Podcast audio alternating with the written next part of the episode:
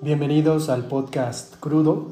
Hoy vamos a hablar de la mafia mexicana y es que durante estas dos últimas semanas se ha conocido una noticia de esas noticias que dicen los medios de comunicación que han consternado a la sociedad.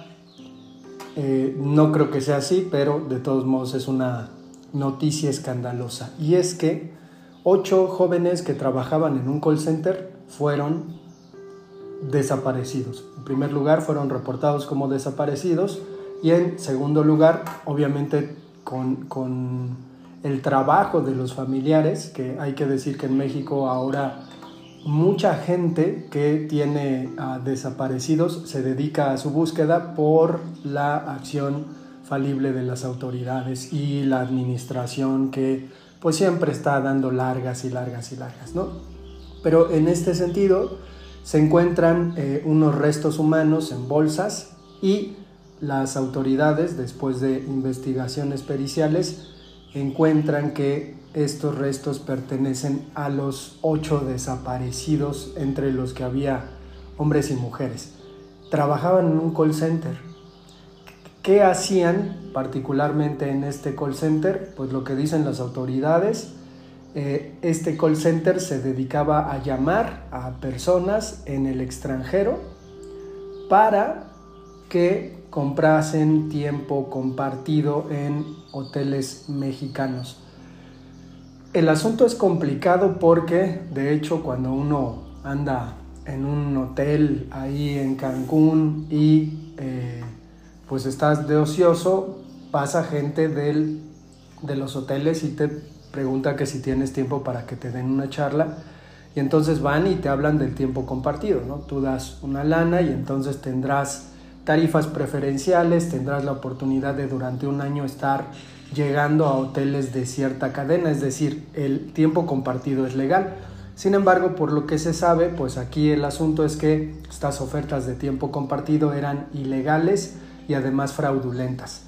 Se supone que las autoridades de los Estados Unidos están diciendo que efectivamente esta cuestión la tenían, la tenían presupuestada, la conocían y hay mucha gente en Estados Unidos defraudada por estas organizaciones mexicanas que ahora lo que están haciendo, dicen los americanos que pues, es parte de un cártel de narcotráfico, esta organización, lo que están haciendo las organizaciones delincuenciales en México es diversificar su negocio. Eh, pues sale ¿no? el gobernador Enrique Alfaro diciendo que pues están trabajando. Hay que considerar que este cuate de eh, movimiento ciudadano pues es un tipo que, que de repente dice y hace algunas cosas siendo gobernador de todo un estado. Y también, ¿no? Hay que, hay que dejar de, de hablar sobre todo de esta, esta cuestión y esta visión centralizada de que pues, Sandra Cuevas es el personaje más importante de la política en este país, ¿no? Hay que, hay que ver más allá de las narices de uno y pues acercarse a lugares donde pasan cosas peores como lo que sucede con Enrique Alfaro en Guadalajara, en donde pues evidentemente el cartel eh, Nueva Generación sigue, sigue estando eh, fehacientemente trabajando con, impunidad en Guadalajara. ¿Qué, ¿Qué, hay con respecto a esta cuestión de la idea de la mafia mexicana? Evidentemente, en el tiempo de Calderón, pues hubo un boom del narcotráfico. Eh, y se ha dicho últimamente la cuestión de que, pues sí, había narcotraficantes mexicanos a quienes se les exaltaba en incluso series de televisión, incluso eh, el cine, creo que, que estaba obsesionado con la, con la idea de proyectar al extranjero la idea de que pues México era un terreno de bandidaje brutal, violento, que, lo es y, lo era, pero en este sentido, al terminar, al terminar el, propio eh, sexenio de Calderón, entrar Peña Nieto y continuar con estas actividades, pues tenemos algunos casos en la historia del país que son inimaginables, ¿no? En San Fernando, en Tamaulipas, 85, 85, eh, migrantes asesinados. ¿Qué, ¿Qué, pasó? Pues los secuestraron aparentemente los Zetas, esta organización que salió de entrenamiento que los Estados Unidos le dieron a paramilitares en Centroamérica. Entonces, pues más o menos sabemos de dónde viene todo lo podrido y pues estos Zetas se dedicaban a secuestrar gente, a pedir rescate por la gente y al final pues va a matarla. 85 personas fueron asesinadas. Creo que uno de ellos se, escapó y fue quien dio parte y al final las autoridades en Tamaulipas fueron a encontrar pues esta pila de, cadáveres, ¿no? Y no pasó nada. Eh, digo, es, es un evento oscuro, más o menos al estilo de lo que pasa en ocasiones en África, por ejemplo, pero pues está ahí o en, algunos lugares de Medio Oriente. Eh, en Guadalajara recuerdo que hubo un asunto relevante con respecto a un tráiler que era un tráiler refrigerante que llevaba cuerpos. Entonces, las morgues en Guadalajara estaban tan atiborradas de cuerpos de gente desconocida que nadie reclamaba y que pues legalmente se tenían que tener ahí antes de echarlos a la fosa para pues más o menos ver si, si eran reclamados, porque mucha gente anda buscando a sus desaparecidos, pues resulta que el tráiler andaba dando vueltas por Guadalajara, de repente el chofer que llevaba ese tráiler pues se da cuenta que deja de funcionar la caja refrigerante de cadáveres y pues de plano abandona en un lugar el tráiler. El tráiler comienza a apestar, ¿no? En una colonia y la gente da parte, llegan las autoridades, abren el tráiler y se encuentran con cadáveres al sol, apestosos. Ese, ese tipo de cosas es la que se, ha vivido en México y de repente, ¿no? Se queda, se queda siempre fuera el asunto de son eh, estas organizaciones delincuenciales, incluso existe un poco el discurso en donde se intenta lavar las manos de las personas de escasos recursos, diciendo, pues si no tienen otra oportunidad, ¿a qué más se van a dedicar? Una persona que no tiene oportunidades en la vida se va a dedicar al narco porque no puede hacer nada más. Y por ahí tenemos la película del infierno de Luis Estrada que nos cuenta un poco esa, esa cuestión. Sin embargo, como este episodio se llama La mafia mexicana, pues tendríamos que ir mucho más allá. Hay un libro de un periodista eh, guatemalteco que narra su relación con el asunto muy, muy sobado de los migrantes y su paso por México y su aventura de querer llegar al norte y brincarse la frontera. Es relevante este libro que se llama Los que no importan porque da cuenta de una situación que de pronto nos parecería inconcebible Digo, últimamente creo que un poco más, en algún momento ya se, se comentó, ¿no? Y yo lo dije, yo escuché a Vicente Fox decir que presidente de este país debería pactar con los narcotraficantes. Él lo dijo y lo recuerdo claramente, ¿no? Entonces, en este sentido, resulta que eh, este periodista a la hora de trabajar con los migrantes comienza a preguntar, bueno, ¿y qué es lo que pasa en el trayecto del sur al norte del país? ¿Con quiénes se encuentran? Y entonces la alusión de muchos migrantes dentro de estas entrevistas es pues con los Zetas, con muchos delincuentes, los Zetas. Y entonces comienza a explorar quiénes son los Zetas. O sea, para el migrante quiénes son los Zetas, a quienes ha conocido durante ese trayecto sobre la bestia, el tren que va de, de, sur a norte, de norte a sur también, obviamente, pero ¿quiénes son? Y la respuesta es sorprendente, porque quienes son los Zetas son los policías mexicanos. Es decir, eh, incluso en el, en, el, en el vagón del tren que va hacia un lugar, de repente en el momento en que se detiene, pues son abordados por delincuentes de poca monta son bajados y entonces son llevados con los jefes de estas personas. Y lo, lo descaradamente terrible es que estos cuates, estos zetas, se presentaban delante de los migrantes con el uniforme de la policía estatal. Y no pasaba absolutamente nada. Los que extorsionaban, secuestraban y asesinaban son, eran los policías. Y eso implica algo muy, muy elaborado. ¿Por qué? Porque las mafias obviamente buscan directamente la cuestión de obtener beneficios a través de, de la delincuencia.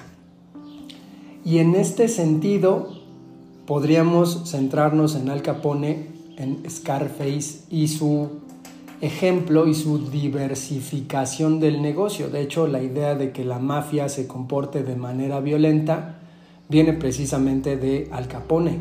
Es un método para asustar a la sociedad y también para asustar, en este caso, a los rivales. Pero lo, lo extraordinario del asunto es que si uno se pone a revisar eh, las actividades delincuenciales en las que participaba Al Capone y las divide en porcentajes, la que más frutos le rendía era la evasión de impuestos, no pagar impuestos. Entonces, en este sentido, pues obviamente entendemos que en México hay un montón de empresarios mafiosos que intentan a toda costa no pagar impuestos. Y ahí está, pues por ejemplo, Televisa, ¿no? Que insiste, y TV Azteca también, ¿no? Insisten en el asunto de ayudar a la gente pobre a través de causas como Gol para la pobreza o el juguetón, ¿no? Insisten en la evasión de impuestos, una evasión legal una, cosa que se hizo a través de las leyes en donde el empresario puede eh, de alguna manera tener incentivos fiscales haciendo altruismo. Entonces, pues es un comportamiento eh, elaborado de mafias, pero es mafioso. Entonces, en este sentido, podríamos ir considerando que las mafias en México en primer lugar resultan permitidas. ¿De dónde se saca más dinero? Pues precisamente de esos, de esos consorcios legales que existen en México. Digo, por ahí ya hay una, una acusación sobre la mafia inmobiliaria, de lo que hacían con la gentrificación en la Ciudad de México y lo que se está haciendo con ese mismo tema en otras ciudades impunemente. Entonces, en este sentido, se va encontrando, ¿no? Que, de pronto algún politiquillo en Estados Unidos pues está coludido con las mafias americanas que son quienes llevan la droga de Estados Unidos. Y se dijo deliberadamente, y a mí me llama mucho la atención como de repente algo que salió de la presidencia con respecto a, bueno, y en Estados Unidos que no hay narcotraficantes, no hay cárteles, no hay capos de la droga, eh, eso de repente fue destapado y ahora los medios de comunicación también se lo preguntan y está en boga la cuestión acerca de pues, cómo funciona la mafia en los Estados Unidos y qué relaciones tienen con la mafia en México. Eh, hay, hay, mafias ¿no? en la Ciudad de México, eh, la mano con ojos, que es esta organización delincuencial, eh, de Tepito, la Unión Tepito propiamente, que pues terminan dándose a conocer por actos de violencia pues explícita, ¿no? Y que de repente resultan una especie de distracción para asuntos mucho más elaborados. Eh, creo que eh, lo, extraordinario del asunto es que el dinero que se maneja con respecto a estas organizaciones, incluso que, venden por ahí droga en las esquinas y la tienen guardada en las vecindades, es mínimo en relación con los fraudes financieros que se realizan. Y estos fraudes financieros muchas veces están pues avalados, ¿no? Por la ley, no son investigados, no le interesan a nadie, parece que pasa demasiado, pero pues no pasa. Las, las empresas fantasmas, el, el PRI de Peña Nieto, trabajando con empresas fantasmas para financiar sus campañas y regalar dinero los días de la votación. Ese tipo de actividades pues son francamente mafiosas y son impunes y no pasa absolutamente nada. Sin embargo, a mí me gustaría concluir este episodio hablando de las mafias literarias en México. Eh, y supongo que hay mafias artísticas que se mueven en distintas disciplinas, pero en México, creo que en, muchas partes del mundo es así. Por ahí tengo una conocida eh, austriaca que me comentaba, pues más o menos funciona de esa manera, ¿no? Es decir, en la medida en que tú conozcas a gente que tiene eh, editoriales, que conozcas a gente que se dedica a juzgar eh, certámenes literarios y que tengas estas relaciones sociales con ellos, vas a poder, si es que es lo que quieres, hacerte un escritor conocido o no. Entonces, por ejemplo, en los años 60, 70, Octavio Paz evidentemente conformaba una mafia literaria y él seleccionaba quienes estaban dentro de esta mafia literaria.